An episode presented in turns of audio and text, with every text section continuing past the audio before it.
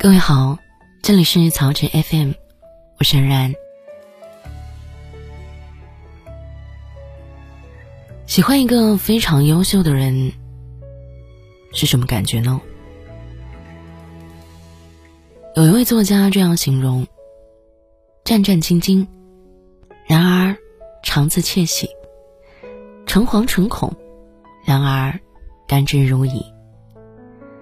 被出色的人吸引很容易，但想要对方也同样欣赏自己，却不那么简单。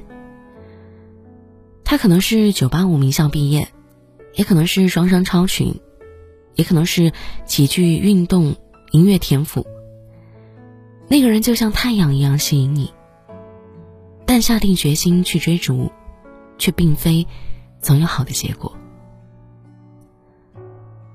很多人想找一个理想的伴侣，尽管优秀没有模板，但人们还是把它定义为学识、金钱、成就。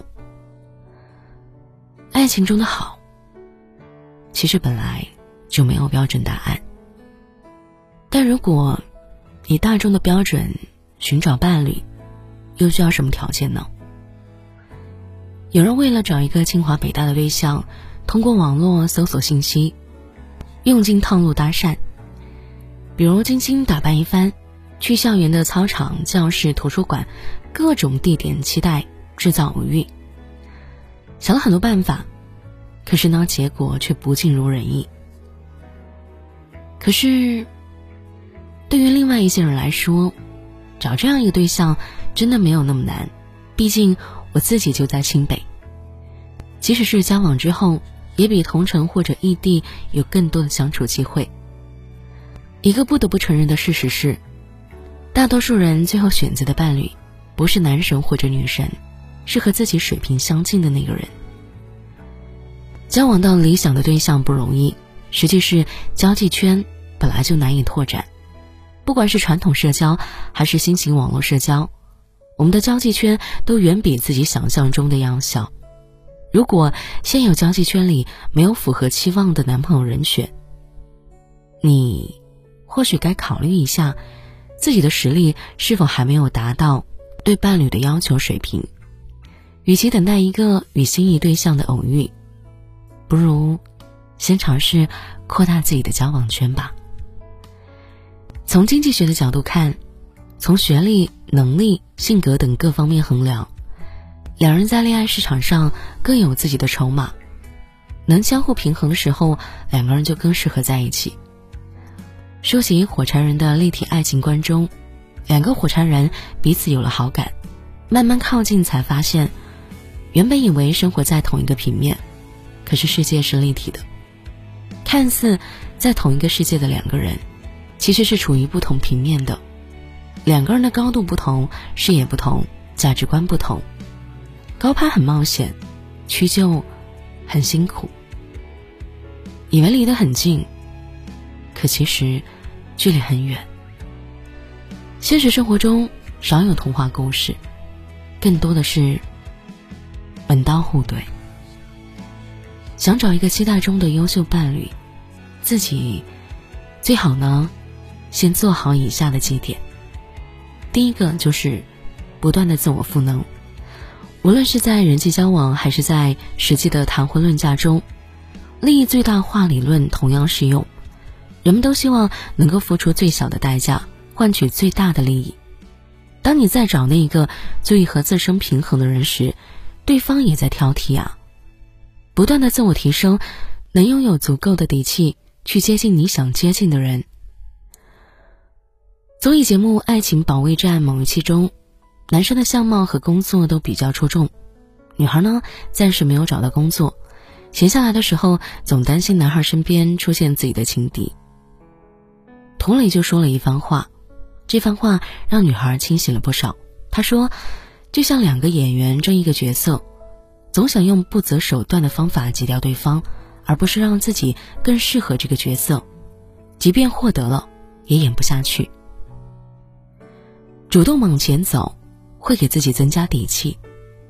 可以是学会化妆的技能，让自己外形上有所提升；可以是多读几本好书，让自己精神上得到启迪；也可以是培养一些爱好，让自己变得有趣丰富。自我探索的路上，还可以找到很多很多的方法让自己进步。第二点是学会挖掘、展示自己的优点。艾米教授曾在 TED 演讲中分享了自己寻找真命天子的经验。他发现，在茫茫人海中遇见心仪对象的概率极其低，于是呢，他开始借助婚恋网站。为了图省事，他的自我介绍就是自己的工作简历，充满了冷冰冰的词汇和对未来对象的傲慢期待。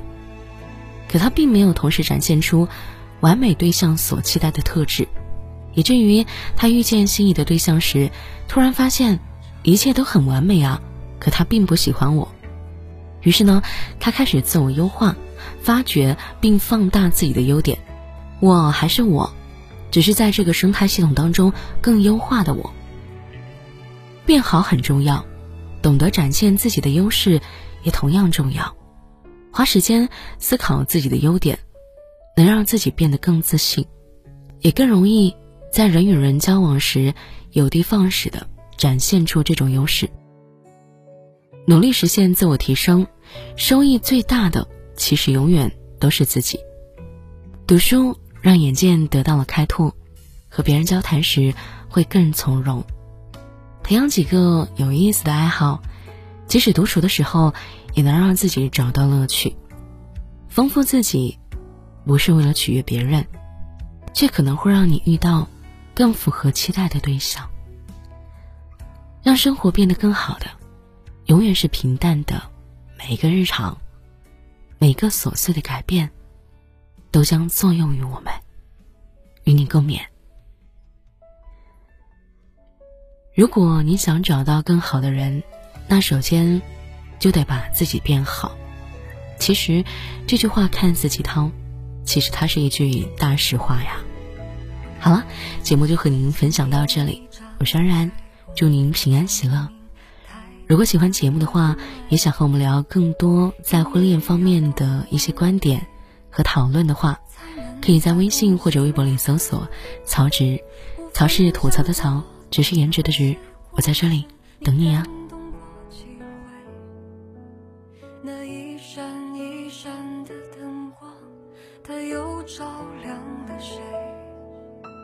当所有喧嚣落幕以后，难免也会疲惫。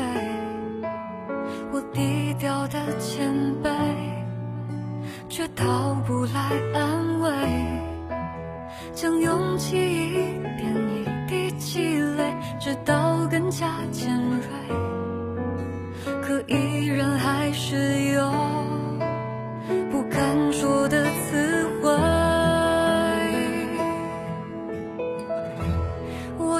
个小小演说家，我不愿意装聋与作哑。如果你也认同我每句话，就请给我回答。纵然世界错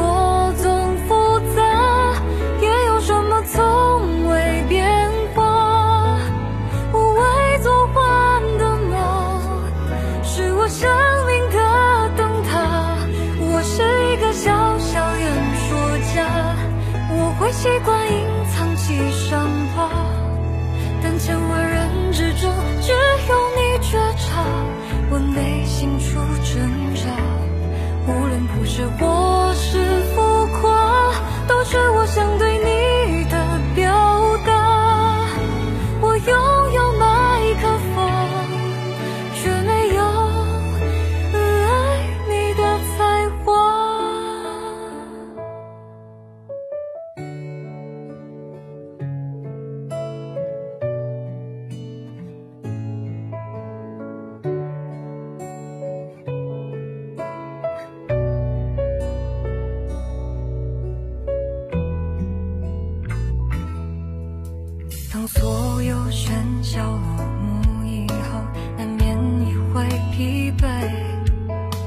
我低调的谦卑却讨不来安慰。